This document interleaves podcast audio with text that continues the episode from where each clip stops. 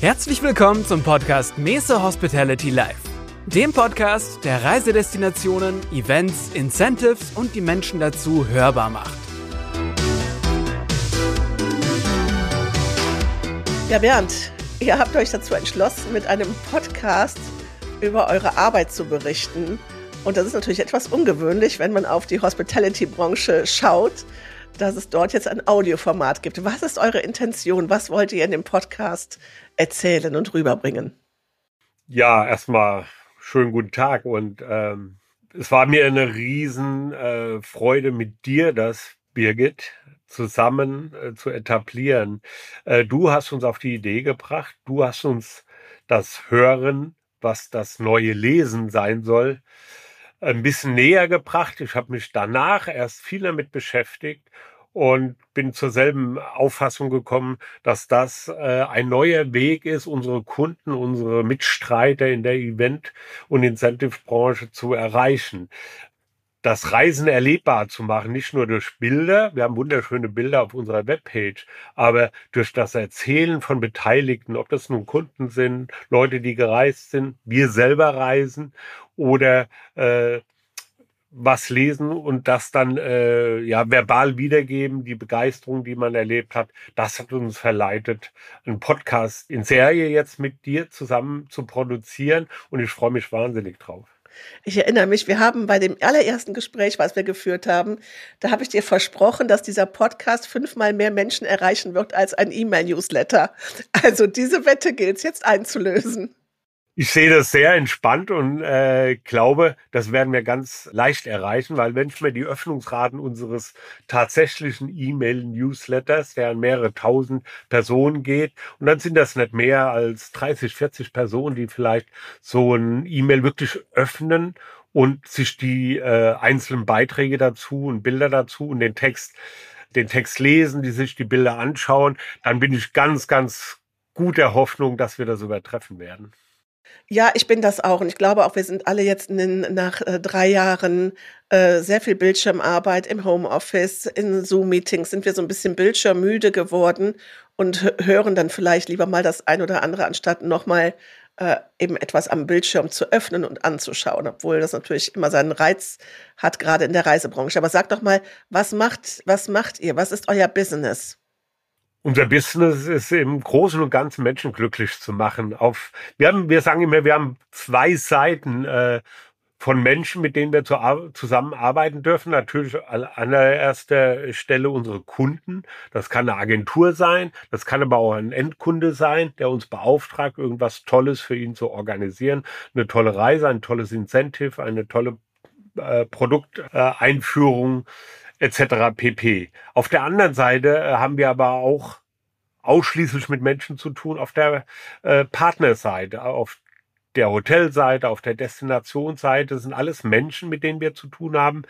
Und wir bringen diese beiden Seiten äh, idealerweise zusammen durch unsere Erfahrung, durch unsere Verträge, die wir haben mit weltweiten DMCs, die in fast allen wichtigen Reiseländern dieser Welt vertreten sind. Die haben also äh, per Vertrag an uns gebunden. Die arbeiten ausschließlich für unsere Kunden äh, exklusiv. Und unsere Kunden, die suchen wir selber. Die kommen aus Deutschland, Österreich und der Schweiz. Die versuchen wir zu begeistern mit unserem Detailwissen der Hotels, der Destination, wo die Reise denn hingehen soll.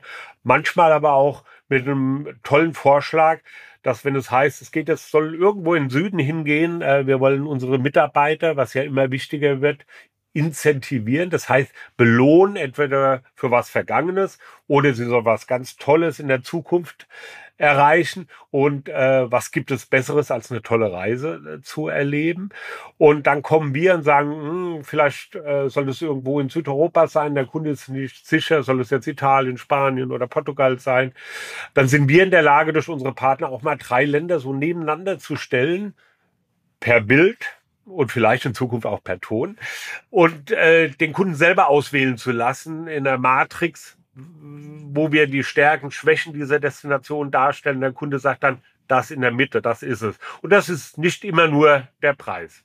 Und du, nee, das sind ganz bestimmt äh, zu einem ganz hohen Teil die Emotionen, die schon beim Verkaufen erweckt werden, aber erst recht dann ja auch vor Ort. Du hast gerade schon gesagt, eure Kunden, äh, die das für die Mitarbeiter zum Beispiel bei euch einkaufen. Also wir reden über den Corporate-Kunden, so heißt es ja in unserer Fachsprache, äh, den Business-Kunden, also es sind Unternehmenskunden, äh, jetzt nicht ähm, hier bei mir ein Stockwerk drunter, die Frau Becks, wenn die jetzt aufs Kreuzfahrtschiff möchte, dass die euch anruft, ne? Das ist so. Also man sagt landläufig, ja, Corporate, Mais Business, also Meetings, Incentive, Corporate Events. Äh, das ist alles so ab zehn Zimmer aufwärts, also zehn Personen aufwärts. Da fängt es bei uns an, äh, interessant zu werden. Ja. Und jetzt machst du das schon wie lange? Hier als Selbstständiger äh, 17 Jahre führe ich jetzt die Firma. Angefangen noch äh, in 2006 unter dem äh, Geschäftsformat einer Limited, weil es damals Viele haben vermutet, ach, man braucht wenig Gründungskapital. Das war aber in der Tat gar nicht der Grund. Der Grund war, dass eine Limited einfach viel schneller gegründet war und ich wirklich gezwungen war, ganz schnell von heute auf morgen die Firma zu gründen, um eine Rechtsform zu haben, um Rechnungen schreiben zu dürfen, um auch brav Steuern zahlen zu dürfen. Das war der Grund. Äh, mit dem Brexit war dann die Notwendigkeit, das umzuwandeln in eine ordentliche deutsche GmbH, was wir auch 2019 getan haben. Ja, und also 17 Jahre und ich glaube, ein Großteil davon kennen wir uns. Wir haben uns bei einer Reise nach Schottland kennengelernt, wo mein Koffer ja. am Amsterdamer Flughafen verloren gegangen ist. Jetzt sagst du ja auch äh, unsere Agentur und unsere Dienstleistung. Mit welchem, wie groß ist euer Team? Wir sind insgesamt jetzt fünf Personen, äh, drei wirklich, die die Agentur ausmachen. Nach mir die äh, Laura Müller, die unsere Operations begleitet und äh, die Samira Willenweber, die den Sales verantwortet. Dazu kommen noch zwei äh, duale Studenten. Und die werden wir ja alle in den nächsten Folgen auch mal kennenlernen. Da freue ich mich schon drauf. Bernd, wir haben hier eine Winteraufnahme und was gehört da, äh, was gehört zum Winter dazu? Also nicht nur der Haselnussschnaps, sondern auch ein schöner Schnee. Und du hast dich ins Flugzeug gesetzt, bist dahin geflogen, wo, wie man so sagt, der beste Schnee der Welt ist.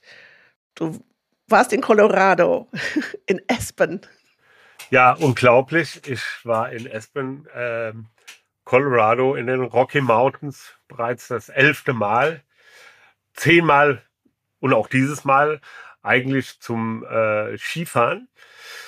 Diesmal haben wir aber auch gemeinsam, Birgit, du warst ja dabei, einen Podcast produziert mit einem sehr, sehr guten Freund von mir, den Henning Rahm der dort äh, das Hotel schlechthin, The Little Nell, leitet. Und wir haben ihn überreden können, einen Podcast mit mir zu machen. Und es ist ein toller Premierengast ähm, geworden, das muss man wirklich mal sagen. Und ja, wir, wir reisen jetzt in diesem Podcast von euch das erste Mal in ein fremdes Land, in ein fernes Land. Und auf geht's. Wir hören mal rein, wie es in Espen so sich anhört und anfühlt. Hallo, liebe Zuhörer, zu unserem Podcast heute live aus Aspen in Colorado. Wir sitzen hier im Little Nell Hotel und ich habe einen mittlerweile sehr, sehr guten Freund bei mir. Nicht weniger als der General Manager von dem Little Nell Hotel, den Henning, den Henning Rahm. Hallo Henning. Hallo Bernd, schöne Grüße aus Aspen. Tja, warum sind wir hier? Ich bin hier zum Skifahren und Aspen und das Little Nell zu genießen. Henning muss natürlich arbeiten, findet aber ab und zu auch Zeit mit uns, die Zeit zu verbringen und äh, auch mal auf die Bretter und auf den Berg mitzugehen. Henning, ich kenne dich jetzt schon so lange. Ich weiß natürlich, was du gemacht hast, wo du herkommst, aber unsere Zuhörer ja nicht. Erzähl mal ein bisschen, wie kamst du überhaupt hierher? Ja, schönen guten Tag nochmal. Ich bin gebürtig aus Norddeutschland, aus Niedersachsen. Habe äh, traditionell die Schule in Deutschland beendet, äh, in der höheren Hotelfachschule und dann eine Ausbildung begonnen im Hotelgewerbe über die Jahre hinweg und dann auch in die größeren Städte gezogen, von Hamburg nach Frankfurt, in tollen Häusern gearbeitet.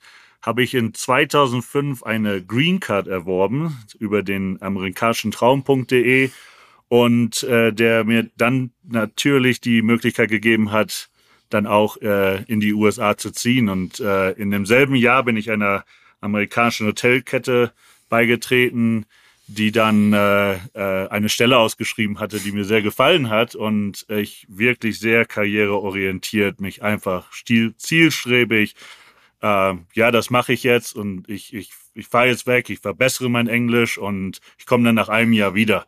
Und das war. Da ist das, wohl nichts draus geworden. Nein, das war 2007 und jetzt habe ich eine Familie aufgebaut und, und äh, vieles hinter mir gelassen. Ähm, aber ich bin doch sehr glücklich. Interessanterweise warst du ja auch in auch einer Lieblingsstadt von mir hier in den USA äh, beruflich tätig. Du warst in Palm Springs. Genau, ja, Palm Springs war dann auch noch mal ein Abstecher.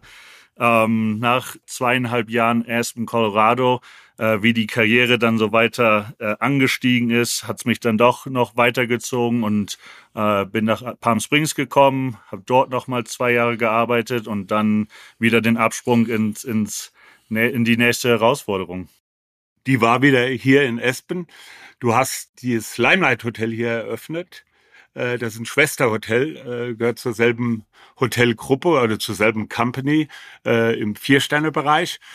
Und dann hat's letztes Jahr Bing Boom Bam gemacht und du wurdest zum General Manager vom Little Nell, dem Hotel hier in Espen, Nummer eins in Espen, zu den zehn besten Hotels in den USA zählend, ja, bei Five Star Diamond Awards.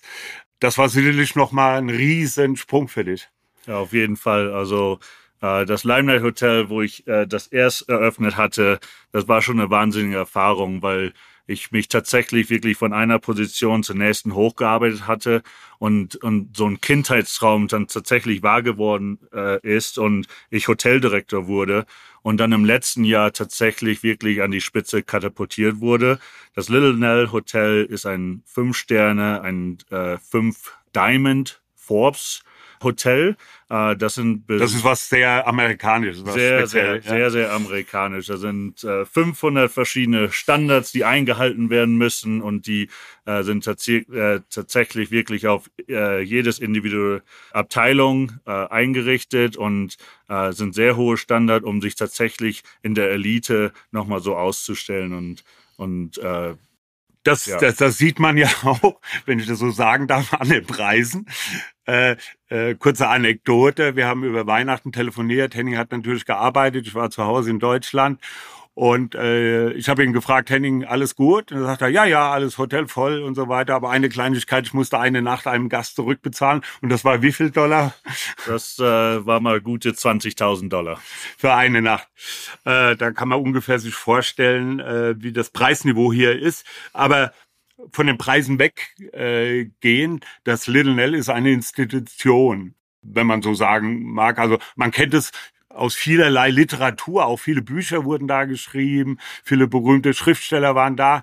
Und heute ist es wirklich das Aushängeschild, glaube ich, hier in Espen, was die Hotellerie und auch die ganze Food and Beverage äh, Abteilung äh, betrifft. Kannst du da uns ein bisschen so aus, aus, der, aus, deiner, aus deiner Erfahrung berichten? Was, was macht denn das Little Nell aus? Warum ist es so bekannt, so berühmt hier? Eigentlich fast schon global. Ja, die, das Little Nell Hotel ist schon sehr besonders. Also wir äh, sind direkt am Berghang äh, angelegen und, und, und das zeichnet sich tatsächlich mhm. wirklich aus. Also Location ist immer, übertrifft immer mehr oder weniger alles. Äh, ist Ski-In, Ski-Out und und wo wir uns tatsächlich wirklich übertreffen und, und, und unvergleichbar sind mit unseren äh, anderen Hotels hier in der Stadt, sind einfach die Erlebnisse, die wir mit unseren Gästen äh, erreichen und, und erweitern dürfen. Wenn unser Gast hierher kommt, die meisten sind ne, sehr, sehr erfolgreiche Unternehmer, auch berühmte natürlich, Schauspieler. Und die nutzen diese Zeit, sich auch mit der Familie wieder zu verbinden und einfach äh, einen tollen Urlaub zu verbringen. Ähm, und, und da kommen wir einfach ran. Wir haben unsere Mitarbeiter, wir haben circa drei bis vier Mitarbeiter pro Gast und äh, wir können wirklich auf die individuelle äh, Needs, jetzt Englisch, eingehen, um dann äh, tatsächlich auch das Erlebnis äh, für den Gast im Little Nell äh, zur nächsten Stufe äh, anzuheben.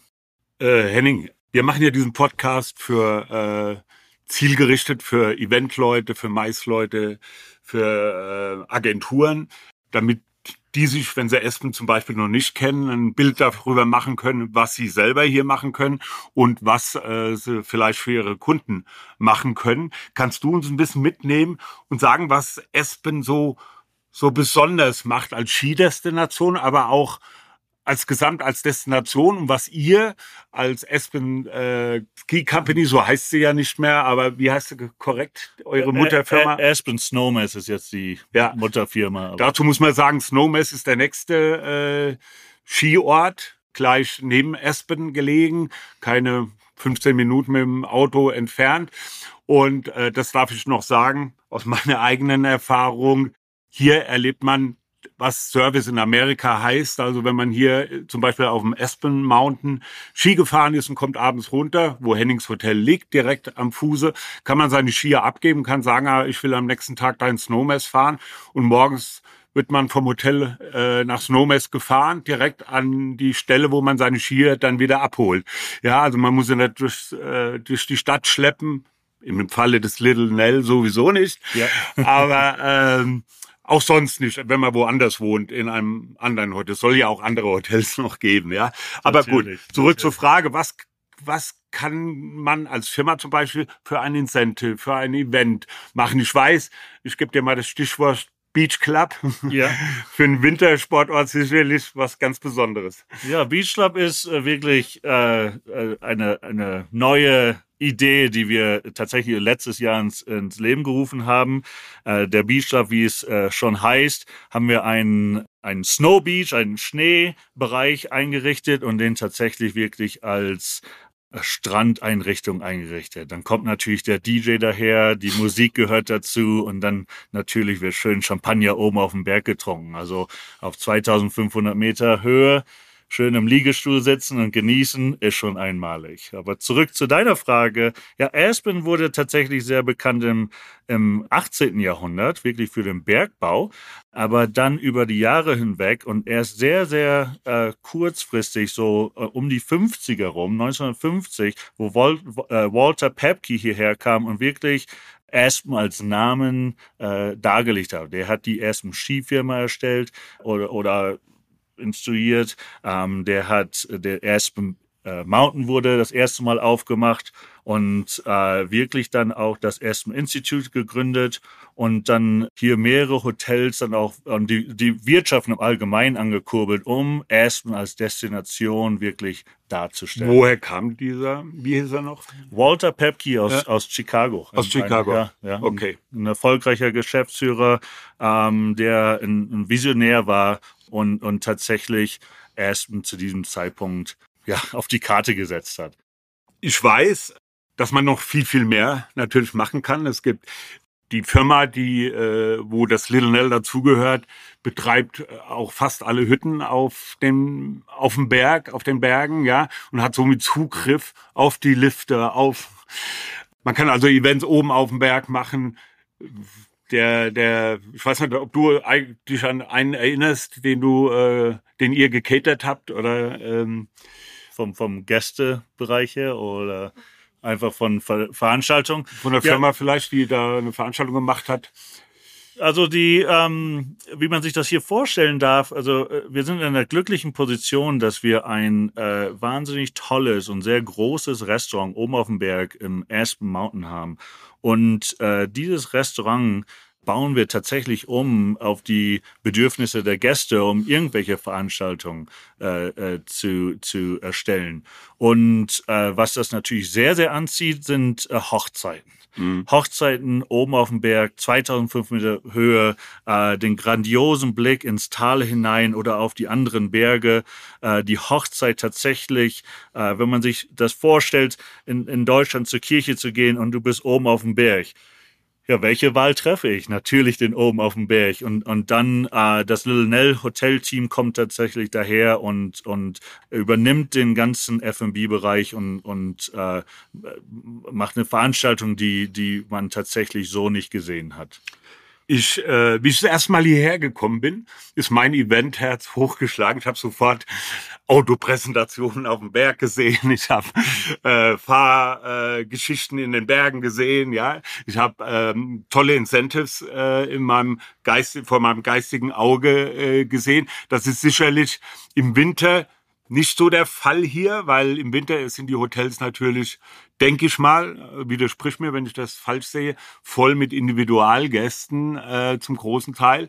Ich habe aber auch gelernt, dass Espen eine fast noch bessere Sommerdestination ist. Du sagst immer zu mir, komm her, komm her auch mal im Sommer, weil ja. da sind die Möglichkeiten unendlich. Kannst du darüber ein bisschen was erzählen, ja, was klar, man machen der, kann der, im Sommer? Der, der Sommer ist einfach typisch Natur. Ähm, äh, es ist einfach unglaublich, wenn man das natürlich auch aus, aus uns hier aus Europa kennt, äh, wenn man mal in die Berge geht, äh, einfach Natur genießen. Und, und so sieht das hier auch aus. Aspen hat so viel mehr anzubieten wie nur Skifahren. Äh, das Skifahren im Winter, wie du sagtest, übernimmt das natürlich, aber im Sommer, da kommen die Musikveranstaltungen dazu. Natürlich das Kajakfahren oder äh, das einfache nur Wandern und Natur genießen. Und dieses Komplettangebot ist unschlagbar und natürlich die Sonnenstrahlen, die machen es aus. Auch mal ein Glas Rosé äh, in, in den Sonnenstrahlen. Das gehört dazu, denke ich. Das gehört dazu. Aber wir sind ja jetzt im Winter. Wir sitzen hier gerade. Gestern hat es den ganzen Tag geschneit. Heute ist strahlender Sonnenschein, also eigentlich Pistentag. Was macht eigentlich Espen zu der spektakulärsten Skidestination eigentlich, man kann sagen, in der Welt?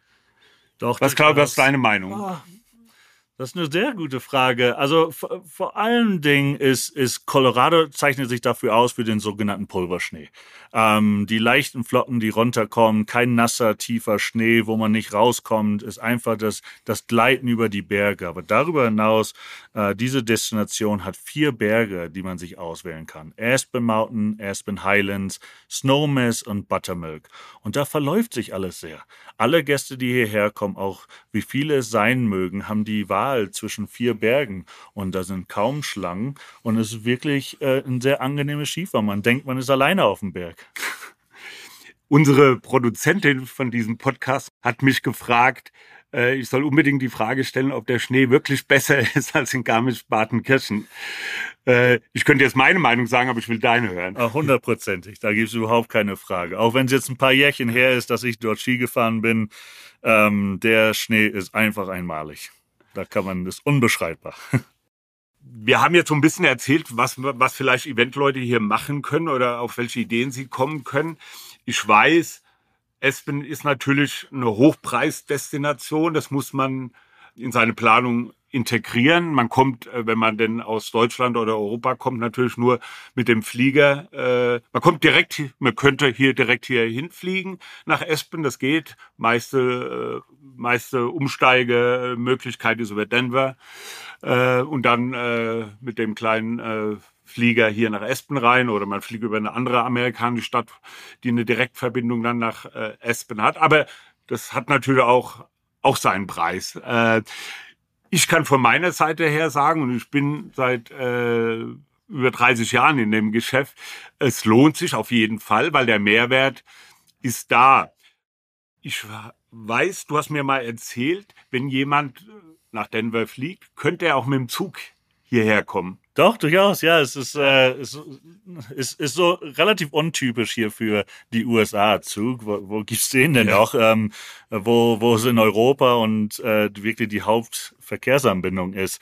Ähm, Aspen ist, ist, hat den Vorteil, einen Flughafen zu haben. Äh, der ist fünf Minuten von der Stadt entfernt. Äh, wer hat das schon? Äh, der wird jetzt auch teil, äh, leicht umgebaut, dass größere Flugzeuge einfliegen äh, dürfen. Das hoffentlich dann auch ja die, die großen Fluganbieter Anbieter äh, zum Energieeinsparen an, anheuern sozusagen. Und für, für uns ist einfach immer sehr wichtig, dass wir nicht nur das Hotel und den Berg und für die Veranstaltung darauf eingehen, die Gäste äh, unser Hotel zu verkaufen, tatsächlich Aspen als Destination. Also die einfache Anreise. Natürlich gibt es auch Schneefall, wo ein Flugzeug mal nicht hinfliegen kann. Aber ähm, wir ist eine Kleinstadt, die umgeben ist von der Natur und die Anbietung, äh, die Angebote äh, und An Anbindung natürlich hier im Ort sind einfach gigantisch und einfach so attraktiv, äh, dass es wirklich, äh, wirklich für jeden ein, ein, ein Angebot ist, das kaum über, überhaupt angeboten wird in der Welt. Wir kommen zum Thema Nachhaltigkeit nachher noch. Äh äh, dazu, was eure Firma macht, um auch der Umwelt oder den Umweltproblemen, die auch Skitourismus verursacht, gar keine Frage, Rechnung zu tragen. Aber äh, eine andere Frage noch, äh, Du hast vorhin schon erwähnt, es gibt hier das Aspen Institute. Ja, also das wurde auch ne? damals vom Walter Pepke dann halt gegründet und ist eine ganz tolle Organisation. Also da steckt eigentlich wesentlich mehr dahinter, wie ich das jetzt so erzählen kann. Ich so aus, aus meinen eigenen Worten, das ist einfach eine Organisation, die sich tatsächlich äh, so etabliert hat in der Welt. Die bringen äh, politische Führungskräfte zusammen. Ähm, Entschuldigung, wenn du, also ein bisschen klein Davos, äh, wie der Weltwirtschaftsforum in Davos ja, gerade stattfindet. Äh, oh, äh, tatsächlich. Und Führungskräfte in der ganzen Welt, Unternehmensleiter, politisch angesehen, die mitmischen, auch im Hintergrund. Und, und, und die basierend, oder das Aspen Institute ist basierend auf die Aspen-Idee die, eine Idee, dass ein Festival gegründet wurde, das Aspen Ideas Festival, wo tatsächlich sich die, die Führungskräfte in der ganzen Welt austauschen können und ihre äh, Ideen verbreiten können und, und dann tatsächlich eine unabhängige äh, äh Organisation, die sich tatsächlich sehr verwirklicht hat, die auch in Deutschland vertreten ist. Ah, das wusste ich auch nicht. Ja, doch, doch. Ja, die, äh, ich glaube, die sitzen in Berlin. Also okay. da, da könnte man mal auf die Webseite gehen und, und mal schauen. Also sehr, sehr interessant, äh, wie die tatsächlich auch im politischen Sinne gewisse Dinge äh, umändern können äh, und das tatsächlich wirklich nur im Hintergrund. Ich will die Gelegenheit nutzen, jetzt dich hier zu haben und äh, dich auch mal äh, nach ein paar lustigen kleinen äh, Details aus deinem täglichen Arbeitsleben zu fragen, sofern, sie, sofern du sie verraten darfst. Äh, kannst du ein bisschen aus dem Nähkästchen plaudern, was ihr so an Gästen habt und was vielleicht auch mal eine ganz besondere Erfahrung war. Ich komme ja selber aus der Hotellerie und weiß, die eine oder andere Anekdote ist bestimmt auch bei euch. Ja, bei uns ähm, äh, ich, ich, glaube, wir alle könnten Bücher schreiben. ähm, aber äh, die Gäste, die wir tatsächlich ansprechen hier im Ort, Du hast vorhin noch eine Rate an, das ist jetzt nicht die Durchschnittsrate hier im ja. Hotel, aber es wow, ist durchaus. Die ist hoch. ja, und die ist hoch. ähm, ähm, wir sprechen, also ich habe mir da ein paar Gedanken drüber gemacht. Wen sprechen wir eigentlich an hier? Sind natürlich berühmte Leute und Politiker und so, aber auch sogenannte Leute, die, äh, das ist ein englischer äh, Begriff, Tastemaker. Äh, das sind so Leute, die ihre eigenen Influenzen über gewisse Dinge einbringen, aber dann auch irgendwie das nächste, hey, was ist in? Äh, ansprechen und, und, und sehr auf Qualität ähm, ausgelegt sind. Und ich habe da eine Dame, die tatsächlich zweieinhalb Monate mit mir gebucht hat. Und dann kam, äh, die kam am 20.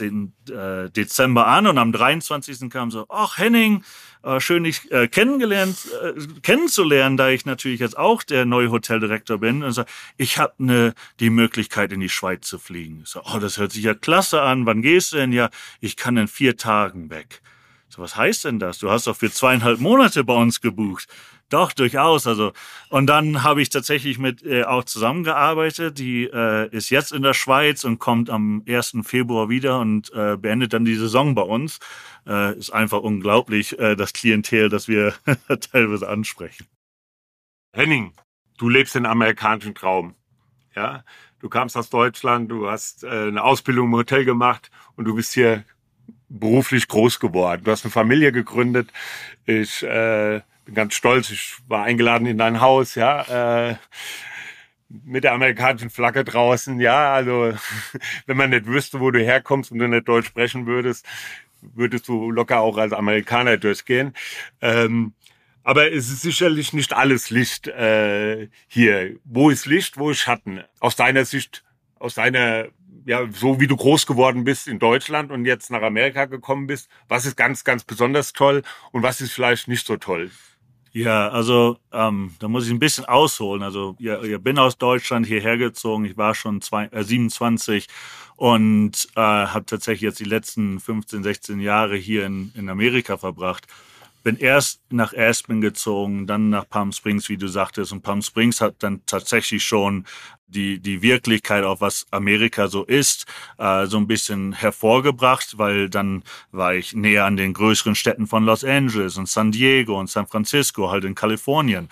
Und ähm, in, in durch, durch meiner Zeit in ähm, Palm Springs habe ich mich in Dubai beworben und äh, ich hätte fast äh, wäre fast nach Dubai geflogen und dort äh, eine neue Position angenommen. Aber dann hat's mich du bist doch, dahin geflogen. Ich bin ah. dahin geflogen. Ja, ich habe mich äh, vorgestellt und dann äh, tatsächlich gesagt, das ist nicht so wirklich meine Schiene. Hotel zu groß, aber zurück nach Amerika.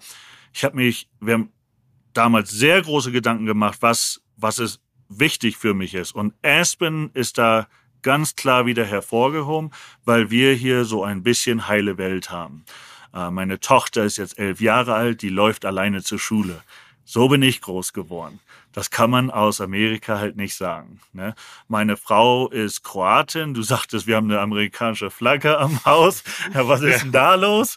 Ähm, aber ähm, da sind zwei Europäer, die sich hier tatsächlich in äh, Aspen gefunden haben und äh, Aspen wirklich äh, ja den amerikanischen Traum leben, aber auch wirklich verwirklichen und sehr viel dann auch wieder zurückgeben. Und, und jeder kennt die Stories im, im, im Fernsehen und, und da ist was Wahres dran. Also Amerika ist nicht alles heile Welt. Wir haben ein Fleckchen hier gefunden, umgebende Natur, ja. wo meine Tochter äh, gesund und munter äh, zur Schule laufen kann. Und jetzt muss ich eine kleine Geschichte erzählen. Ich glaube, ja. der einzige Grund, warum ich sie nie zu, nicht zur Schule laufen lassen hätte oder wirklich nicht lassen habe, ist, weil die Bären los waren. Unvorstellbar, ja. Unvorstellbar. Es gibt Bären hier. Es gibt auch Berglöwen hier. Die hattet ihr auch schon hinten im, die, im Backyard. Sozusagen, ja, ja. ja.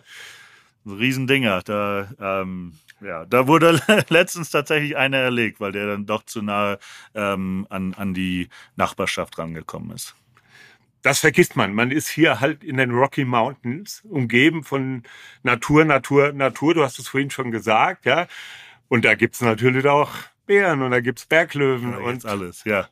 No, hab ich noch was vergessen an Getier? Was? Ja, El Elche, Elche ne, ja. Ne, Rentiere sozusagen und äh, die Bären und die äh, Berglöwen. Und, und, und, da, da muss man sich mehr so vorschützen, wenn man tatsächlich in die Natur geht. Aber man ist ja halt umgeben von Natur. Das muss man beachten. Ja, ja.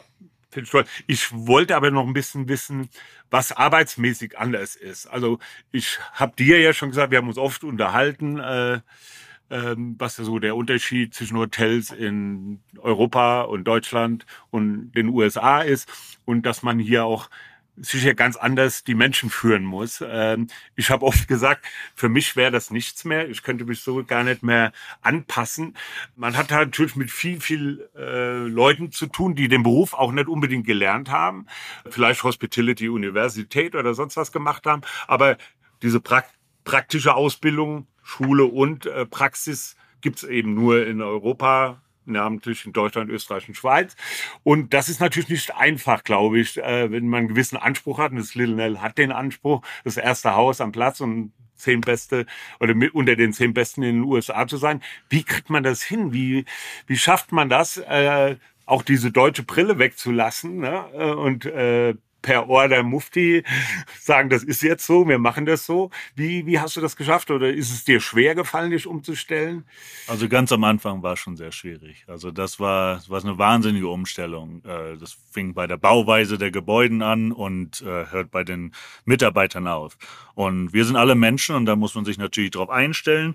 Äh, keiner ist hier gelernt. Der, der, der, der, das sagen vom Tellerwäscher zum Hoteldirektor, das, das stimmt hier tatsächlich. Also da gibt's halt einfach die Möglichkeiten und äh, so wird man hier auch großgezogen. Also ich könnte auch morgen sagen, auch mir stinkt die Hotellerie und die Veranstaltung, ich gehe jetzt ins Bank gewesen. Und äh, ne, ich bin ja auch tagtäglich mit Budgets am tun. Äh, da würden die Hotel, äh, die Banken sagen, Mensch, der hat, äh, der hat Führungskraft, äh, der kennt sich mit Budgets aus, dem geben wir mal eine Chance. Und so wird's angegangen. Ähm, sehr, sehr interessant. Aber ja, zu deinem, zu deiner Frage, also man muss Ruhe mitbringen. Also mhm. äh, darum stellen so viele Hoteliers und in der ganzen Welt auch die Europäer, also Deutsch, Österreich, Schweiz, die mit einer Ausbildung daherkommen, an. Und die Ruhe muss man einfach mitbringen. Und das Trainieren, ich habe jetzt auch, äh, seitdem ich im Lillinell angefangen habe, eine der wichtigsten Sachen war für mich, jemanden einzustellen, der sich wirklich um Training kümmert jeden Tag, jede Woche, jeden Monat und damit wir uns wirklich darauf konzentrieren sollen, was wichtig ist, was wichtig für den Gast ist und dann auch unsere Mitarbeiter zu fördern, damit die auch vom Tellerwäscher dann in die in den nächsten Schritt einstellen können. Also schon sehr wichtig. Ich kann dich natürlich hier äh, heute auch nicht weglassen äh, oder äh, dir ersparen, über das Thema ähm, zu sprechen. Nachhaltigkeit und äh, Umwelt, das bei uns zu Hause ein Riesenthema ist, aber ich glaube auch in den USA mittlerweile. Insbesondere unsere Zuhörer sind, kommen ja aus dem Eventbereich, die überlegen sich, arbeiten mit großen Firmen zusammen, die sich natürlich überlegen, können wir auch eine Produktvorstellung hier in Espen machen und Journalisten, sage ich mal, von Europa hierher fliegen. Ja, es ist Flug involviert, es ist äh, der Transport dann vom Flughafen äh, zu dir ins Hotel zum Beispiel inkludiert. Das hinterlässt natürlich alles einen Abdruck, zu dem du wenig äh, sagen kannst, weil den kannst du nicht beeinflussen. Was ihr beeinflussen könnt, ist, was ihr hier vor Ort macht. Und du hast mir schon ein bisschen was erzählt die letzten Tage, was ihr zum Beispiel auf dem Berg macht, um umweltfreundlicher zu werden oder äh, sogar vielleicht neutral zu werden. Und was ihr sonst noch so in der Stadt macht. Ich war zum Beispiel richtig geflasht gestern, als du mir erzählt hast, dass ihr Millionen bezahlt für Elektrobusse, äh, die eure Mitarbeiter hin und her äh, fahren, damit die eben nicht äh, mit dem Auto fahren müssen, zum Beispiel. Ja, kannst du ja. da mal ein paar Punkte nennen? Aber sehr gerne doch. Also da da, da weiß ich gar nicht, wo ich anfangen soll, ganz ehrlich, Bernd. Also da gibt's so viele Punkte, dass un die unsere Firma tatsächlich anpackt. Ähm, wir gehören der ersten Snowmass-Firma an und unsere Firma gehört sozusagen alle vier Berge und, und alles, was äh, darauf und daran ist. Und dann haben wir das Little Nell Hotel und auch Limelight Hotels, our Lifestyle-Brand. Und so mehr, wie wir dazu beifügen können, natürlich lo lokal gesehen in unseren Hotels und da oben auf dem Berg, ähm, vom ähm, Kompost, Papier und alles so äh, mehr zu reduzieren, damit es besser wird, können wir das natürlich machen. Aber wie du sagtest, du hast angesprochen, die Busverbindungen sozusagen. Äh, unsere Firma ist sehr darauf bedacht, dass wir nicht nur unseren Gästen, aber auch unseren Mitarbeitern äh, freie Busse darstellen oder irgendwas vergünstigen. Und äh, die Gelder, die wir der Busfirma hier dazu steuern, sind tatsächlich dafür da, dass die auch Elektrobusse einsetzen können und natürlich auch das äh, kostenfreie Fahren hier. Aber wir haben tatsächlich uns sehr darauf spezialisiert. Wir haben äh, jemanden eingestellt vor vielen Jahren schon, einen Vice President of Sustainability. Und er kümmert sich tatsächlich sehr darum, äh, dass wir auch politisch angesehen ist. Der arbeitet im Kongress mit den Senatoren zusammen, den Governern. Und der äh, challenge die herausfordert die äh, aber äh, und bringt Leute zusammen, weil der größte Effekt, äh, wie man das sich vorstellen kann, fängt natürlich auf politischer Ebene an und das äh, kommt dann runter zu uns. Aber wir haben durchaus, also wir arbeiten mit äh, vielen verschiedenen Organisationen zusammen. Dort ist eine äh, Kohlefabrik, die äh, vom äh, 2012 zugemacht wurde. Die hat natürlich noch Methanausschüsse gehabt. Jetzt haben wir uns mit unseren lokalen Firmen zusammengesetzt und wie können wir das verringern.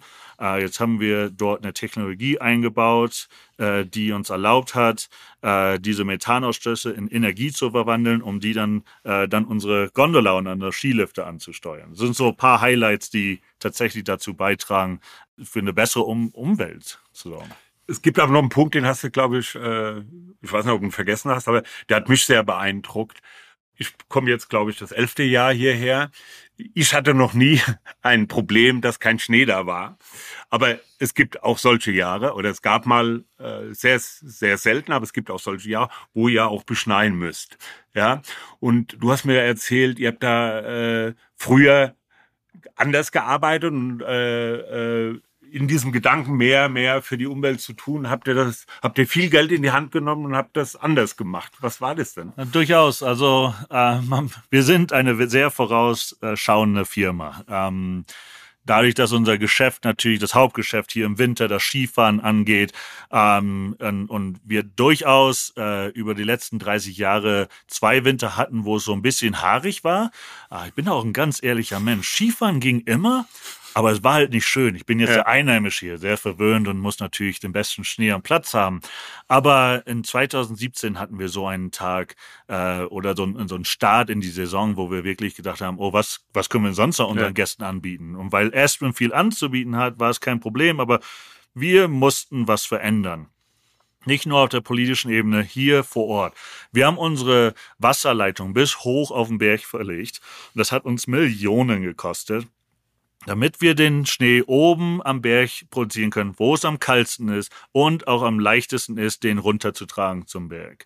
Und ähm, weil früher war das anders, ne? Früher war das in der Mitte. Nur so bis zur Hälfte hoch, damit man natürlich ein bisschen Schnee hat und ja. Weil du hast mir erklärt und dann war es für mich auch logisch. Ja. Klar, oben ist es sowieso kalt, da schneit's auch. Ja? ja, also hat man das nur bis zur Mitte verlegt und äh, das Wasser reingebracht und man bringt aber keinen Schnee von unten nach oben, logischerweise, sondern von oben nach nee, unten. das wird sehr schwierig werden. ja, und das fand ich faszinierend. Ja. ja. Und dann auch weiterhin das Angebot oben auf den Bergen im Sommer hinweg, das wird äh, jedes Jahr vergrößert, dadurch, dass wir tatsächlich uns auch darauf vorbereiten, dass what if, wenn der Schnee wirklich irgendwann mal ausbleibt und wir können das jetzt auf 50, 100 Jahre oder so äh, verrechnen, aber dann wollen wir dabei sein und wir weiterhin Aspen als Destination anbieten können und äh, ob es nun irgendwie so wird oder nicht vom Skifahren, dann tatsächlich eine, eine all year round äh, äh, Experience, Erfahrung anbieten können hier für unsere Gäste zurück ein bisschen zur, zum Spaß, was auch Espen ausmacht, äh, zum Entertainment-Faktor. Ich durfte mit deiner Frau vorgestern, äh, der Jelena, in dem berühmten Cloud Number 9 sein. Äh, für die, die das vielleicht noch nicht gehört oder gesehen haben. Henning war damit auch in einem Programm im deutschen Fernsehen. Das ist eine sehr spezielle Location, aber du kannst es besser äh, zusammenfassen, welche Leute da hingehen, was da passiert, aber auch was da gastronomisch passiert. Ich sag, die Zahlen kann man nicht glauben, ja, wenn man also, es nicht selber gesehen hat. Ähm, ja, Cloud Nein ist sehr interessant. Das ist ein Konzept, das sich sehr normal ergeben hat.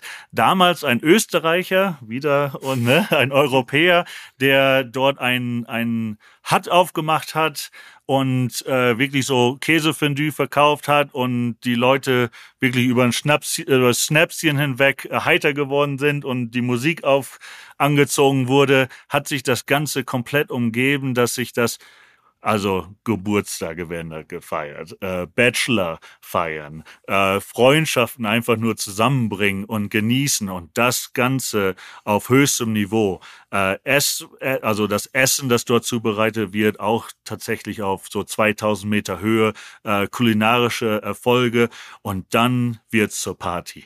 Unglaublich, äh, kann ich mir immer noch nicht vorstellen, aber die Party muss sein. Wir bieten zwei äh, Mittagessen an. Das erste ist sehr gediegen, normal, tolles Essen, schöne Weine. Äh, wir haben die Spirit Spiritosen jetzt weggelassen, die dürfen wir dort gar nicht mehr anbieten, weil der Konsum vom Wein und Bier so hoch geworden ist. Das ist unglaublich. Wir sind tatsächlich der größte äh, Anbieter von Clicquot ähm, äh, Champagner.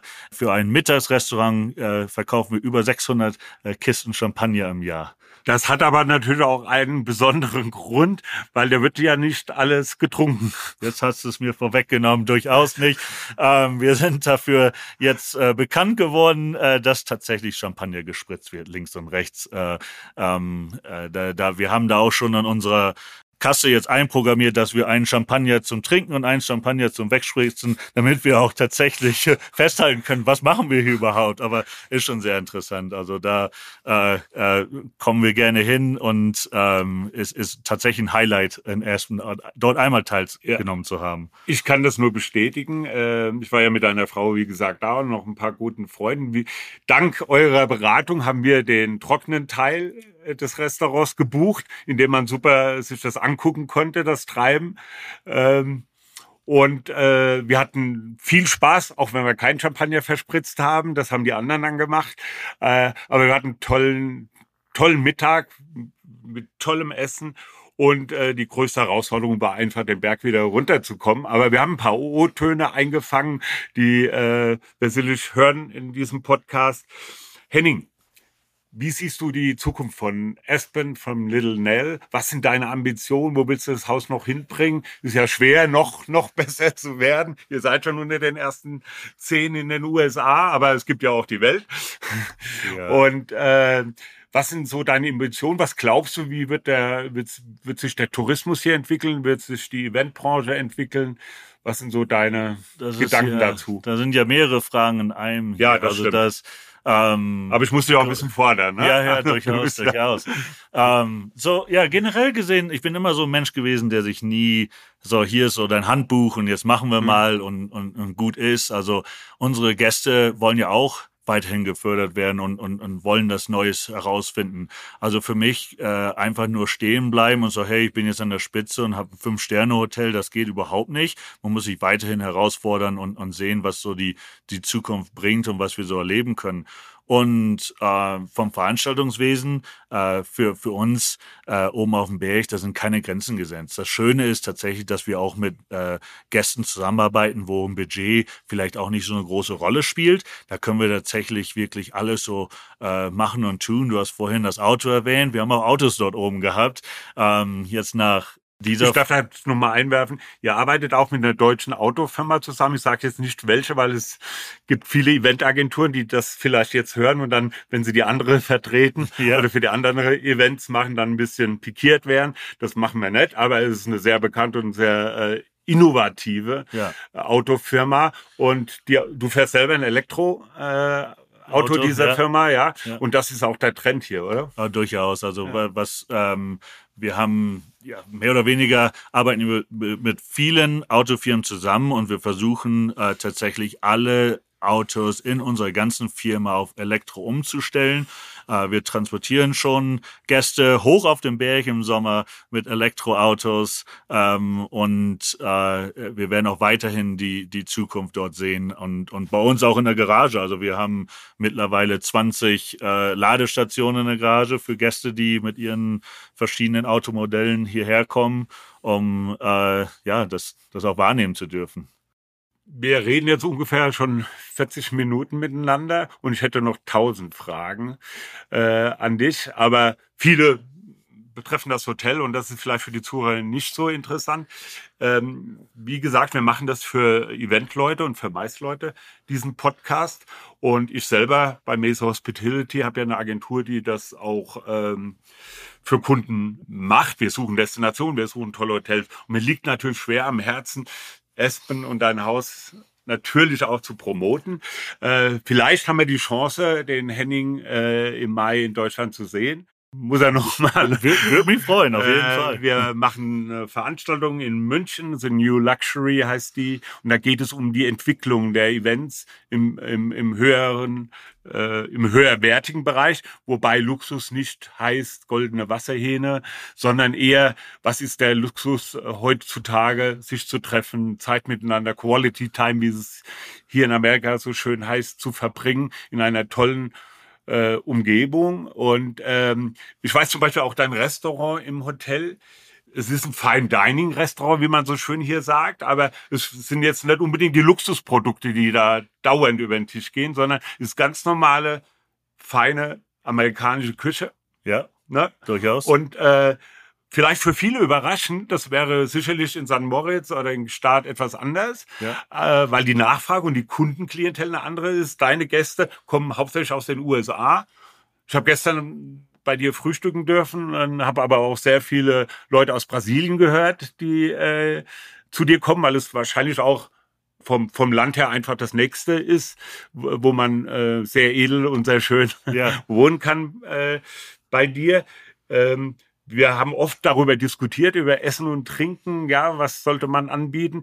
Wie siehst du das? Ähm, du führst jetzt eines der besten Hotels oder das beste Hotel hier.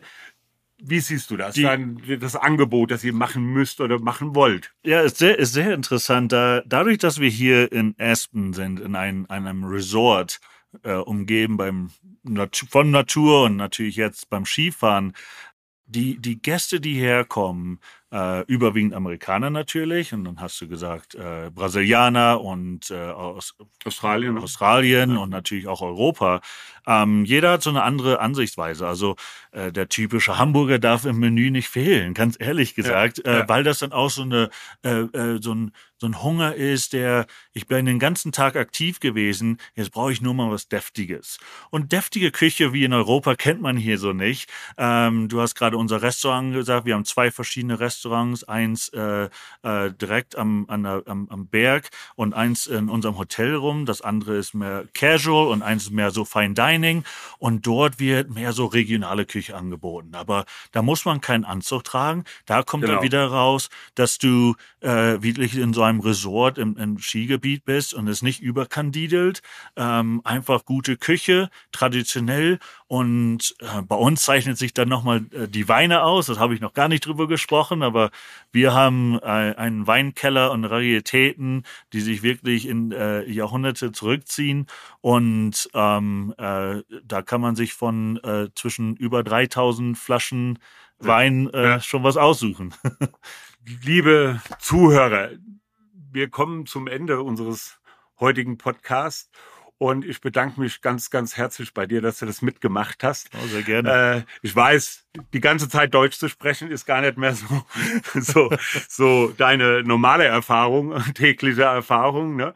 Und äh, ich liebe das, diese, diese Mischung, wir nennen es ja Dinglish, Dinglish. so ein bisschen, ne? dass die amerikanischen Worte da logischerweise einfließen, einfließen, weil du tagtäglich einfach nur Englisch sprichst. Auch zu Hause logischerweise. Deine Frau ist äh, Kroatin gebürtiger, aber ja. auch hier äh, beruflich groß geworden, ja. ja, und spricht eigentlich auch so Englisch, als wäre sie Amerikanerin. Äh, Durchaus, ja. Und deswegen bedanke ich mich ganz, ganz herzlich bei dir, wünsche dir alles Gute, viel Erfolg, den wirst du sicherlich haben. Ne? Und ich hoffe und freue mich, dass ich noch viele, viele Jahre hierher kommen darf. Danke, Henning. Dankeschön, René. Vielen Dank. Ja. Tschüss. Ciao. Ja.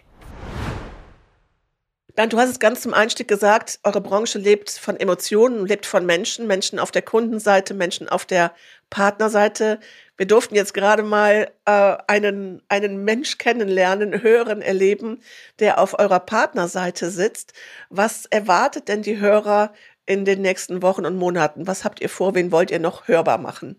Das ist eine wirklich für mich wichtige Frage. Vielen Dank dafür, äh, weil die geht mir richtig ans Herz, weil das ist das, was dieser Podcast äh, bringen soll. Er soll Menschen verbinden, ja. Und äh, ich bin nicht alleine, wir sind nicht alleine, sondern wir brauchen alle A, unsere Mitarbeiter, die haben wir im, in dem Anteasern schon erwähnt, dass die bald kommen und sich selber auch vorstellen. Das ist mir ganz, ganz persönlich wichtig. Ich bin keine One-Man-Show. Es ist wichtig, dass äh, die anderen dazu sprechen und auch den Konflikt äh, zwischen, ich bin jetzt 60 geworden gerade, die Mitarbeiter sind in ihren Mitzwanzigern, ja, die sehen die Dinge völlig anders und das ist auch gut so. Also die kommen zu Wort, es kommen natürlich unsere Kunden zu Wort mit die wichtigste, äh, wichtigste Abteilung bei dem Thema Mensch, ja, die uns äh, das Leben hier ermöglicht, die uns ermöglicht, überhaupt äh, hier zu existieren als Firma, ja, die das Bindeglied ist, die äh, zwischen unseren Partner, die auch zu Wort kommen äh, werden. Wir haben jetzt gerade den Henning in, ähm, in äh, Colorado, in Aspen, Colorado gehört. Wir werden aber auch andere Partner in der Türkei, in Spanien, in Holland und so weiter erleben. Und dann haben wir auch dieses Konglomerat zusammen, nämlich die Leute, die äh, die einzelnen äh, Parts, Kunde und Partner zusammenbringen. Das wären wir ähm, namentlich und die Kunden und die Partner.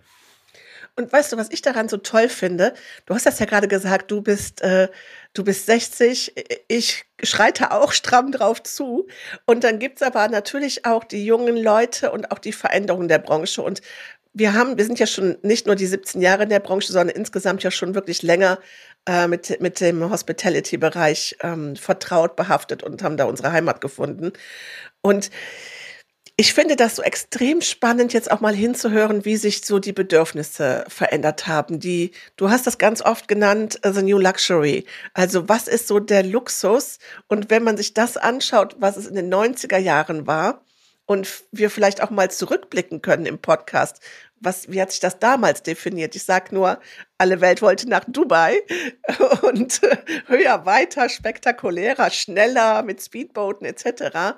Und heute sagst du, ähm, begeisterst du deine Kunden mit einer langsamen Floßfahrt auf der Mosel. Also genau das Gegenteil zu dem. Und das ist mit Sicherheit auch mal spannend, diese Entwicklung ähm, auch nochmal so rückblickend zu analysieren und anzuschauen und zu, auch zu beobachten, wo geht die Reise demnächst hin. Gut, ganz genau wissen wir das nicht. Wenn wir es wüssten, denke ich, wären wir alle äh, beglückt äh, und wären wahrscheinlich äh, bald Millionäre, äh, wenn wir das genau wüssten. Aber äh, die Trends sind doch eindeutig klar. Äh, das Menschliche, das Jetzt und Hier spielt die Hauptrolle. Nicht mehr das Weite, Tolle, goldene Wasserhähne zum Thema New Luxury. Was ist denn New Luxury? Der Luxus mag sein, in der Zukunft mehr Zeit für sich zu haben, mehr Zeit in dem Hier und Jetzt zu genießen. Also da genügt es eben auch, diese Floßfahrt auf der Mosel zu machen mit zwei, drei tollen Winzern und die Füße schön ins kalte Wasser äh, baumeln lassen. Und ich habe genauso einen tollen Tag erlebt, wie wenn ich jetzt auf die Malediven fliegen würde und mit Mantas da tauchen äh, würde. Und äh, das hinterlässt einen ganz kleinen, klitzekleinen ökologisch, ökologischen Aus Abdruck nur und äh, die Menschen sind genauso zufrieden. Das wird immer wichtiger, in meiner Erfahrung auch für die Unternehmen, immer wichtiger, ihre Mitarbeiter, ihr Verhältnis zu ihren Mitarbeitern, wie es denen geht, ob es denen gut geht und nicht nur materiell, sondern ideell. Und das kann man auch mit einem tollen Erlebnis in der Natur, im Wald, mit jemand, der einem erklärt, wie die Bäume untereinander kommunizieren. Also wir sind konfrontiert mit Dingen, mit denen bin ich vor 20 Jahren nicht konfrontiert worden. Da hieß es wirklich, je weiter, desto besser weg, ne, damit die Leute denken, der Firma geht's gut, wir haben ein tolles Erlebnis. Das sind heute ganz andere Ansätze. Heute werden die erdgebundenen Anreisen in Destinationen immer wichtiger. Komme ich da auch mit dem Zug hin, wenn ich äh, nicht fliegen will? Ähm, was natürlich in vielen europäischen Ländern toll möglich ist mit dem Zug, haben wir jetzt immer öfter jede zweite, dritte Destinat äh, Anfrage für eine Destination beinhaltet dieses ökologische. Komme ich da anders hin? Können wir da mal was anderes machen, außer jetzt ein Luxusessen und äh, und wir haben da durch unsere DMCs, die wir äh, ja auch weltweit vertreten, äh, Zugänge zu zu äh, Möglichkeiten ähm, ich sag mal als Beispiel ein Fahrrad zusammenbauen. Äh, man kriegt die Teile, man hat als Team baut man ein Fahrrad. Das wird danach auch tatsächlich ausprobiert in einem kleinen Rennen. Und dann kommt der äh, nachhaltige äh, Aspekt bei diesem Projekt. Dann verschenkt man das an eine Schule oder äh, an eine soziale Einrichtung und kann tote stolz sein. Das habe ich gebaut, dieses Fahrrad, ja. Und äh, ja, das ist halt was ganz anderes, ne? Also auf dem Malediven eben im Boot rumfahren oder sowas. Ich finde das stark, weil wir haben ja das große Glück in Europa, dass unsere Entfernungen alle nicht so weit weg sind. Und wenn wir aber zum Beispiel jetzt nach Colorado reisen oder auf die Malediven, also vielleicht macht es ja auch dann Sinn, wenn zum Beispiel eh dort gerade eine Messe, eine Produkteinführung, irgendetwas ist, wo man sagt, ich kann es verbinden. Also dieses, was gerade ja auch so ein bisschen so in, in der Presse ist, so dieses Verteufeln von, von Fernreisen oder von Flugreisen überhaupt. Ich finde, das muss man auch immer wieder mal ein bisschen relativieren äh, und, und schauen, auch dann kann es ja durchaus Sinn machen, an ferne Ziele zu reisen und ähm, ja, das eben auch mit nachhaltigen Programmen und schönen Erlebnissen und Emotionen zu verbinden. Und es geht ja insgesamt auch, glaube ich, darum, dass man so an vielen Schräubchen ein bisschen was dreht. Und wenn der eine eben an der Schraube Fleischkonsum dreht und der andere dreht an der Schraube äh, Flugmeilen. Es geht ja insgesamt darum, dass wir eine Verhaltensänderung hinbekommen. Äh, Bernd, ich glaube, dass das extrem spannend ist, diese Entwicklungen, von der du äh, beschrieben hast, was in den letzten Jahren war und wo wir nicht in die Glaskugel schauen können, aber das zu begleiten und hinzuschauen. Ihr seid nun mal in der Branche, wo ihr die Trends früh setzt, wo ihr die auch schneller mitbekommt, weil ihr ein weltweites Netzwerk habt und das äh, jetzt eben auch mal über einen, einen etwas längeren Zeitraum zu analysieren, hinzuschauen, zu gucken, wo stehen wir vielleicht am Ende des Jahres. Ich bin da ganz gespannt drauf.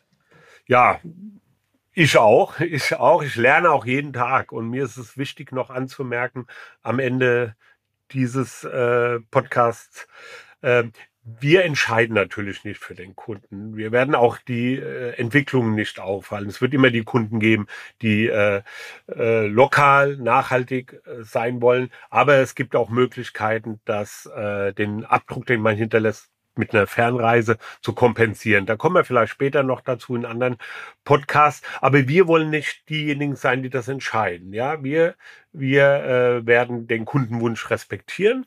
Äh, und wenn es denn Colorado ist, dann werden wir Wege finden, dem Kunden auch das zu einem vernünftigen ähm, Preis sowieso, aber auch zu einem vernünftigen ökologischen Abdruck möglich zu machen. Ich finde das super. Ich freue mich drauf. Und jetzt sagen wir zwei, bis bald. Bis bald, danke fürs Zuhören. Das war der Podcast Mesa Hospitality Live. Wir freuen uns, wenn du diesen Podcast auf deiner Lieblingsplattform abonnierst und so keine Folge verpasst. Melde dich gerne bei uns, wenn du Wünsche für Themen und Gäste hast.